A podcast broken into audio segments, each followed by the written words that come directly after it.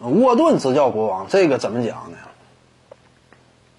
就是国王这支球队啊，我们清楚啊，他已经很长时间没有打过季后赛了。我要是没记错的话，大概有那么十二三年左右啊，一直都是季后赛之外的一支球队，可以说是联盟当中近十来年著名的一支鱼腩部队。就算当初拥有考辛斯呢，也一直徘徊在季后赛大门之外。他们上一次闯进季后赛，我要是没记错的话，那应该是，呃，克里斯韦伯，呃，他那个时代之后，你比如说这个零五到零六那个赛季，当时呢，那会儿的国王队队内呢还是罗恩阿泰斯特，呃，以及佩贾呀，这个呃这些人这一批人在的时候，那会儿闯进过季后赛。那在之后呢，那这支球队就彻底沉沦了，一直沉沦到现在嘛。但是呢，目前来看啊，国王这支球队是有前景的。为什么呢？因为首先一点呢，当初他们交易得到的巴迪希尔德，那确实是，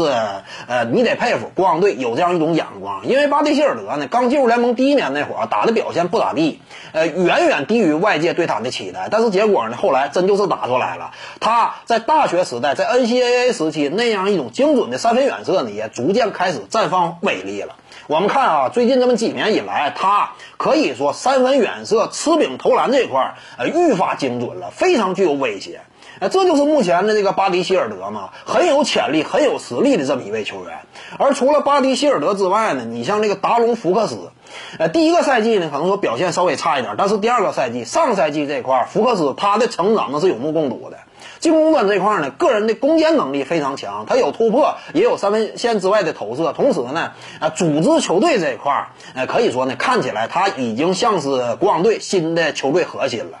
并且呢，这支球队还有一个更年轻的球员，那就是这个呃，二零一八年选秀当中第二顺位的马文巴格利。巴格利呢，那可以说未来上线更是非常值得期待的，因为他呢，呃，在我的印象当中啊，他比艾顿呢要更加适合这个时代。巴格利属于那样一种换防呢非常强的一位球员，呃，很符合当今这个强调换防的时代。而且进攻端这块呢，多面手，低位背身强持有，中距离面框投射呢有，那有点类似于当初波什那样一种打法。而且呢，他在三分线以外呢，目前来看，虽然说尚且不能成为一个真正稳健的高炮，但是未来能够看出是有明显这方面的潜力的。那么国王队在这几位年轻核心的构架之下，你说未来有没有潜力？当然有潜力。但是沃顿执教呢，这个就要打上一个问号了，因为沃顿呢之前他执教湖人队那会儿，湖人队年轻球员也非常多，但是在他的平均主义之下呢，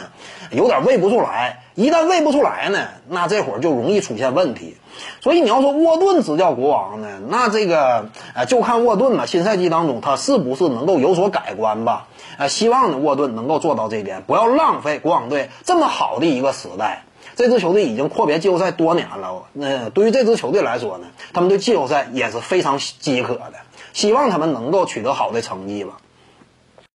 各位观众要是有兴趣呢，可以搜索徐静宇微信公众号，咱们一块儿聊体育。中南体育独到见解就是语说体育，欢迎各位光临指导。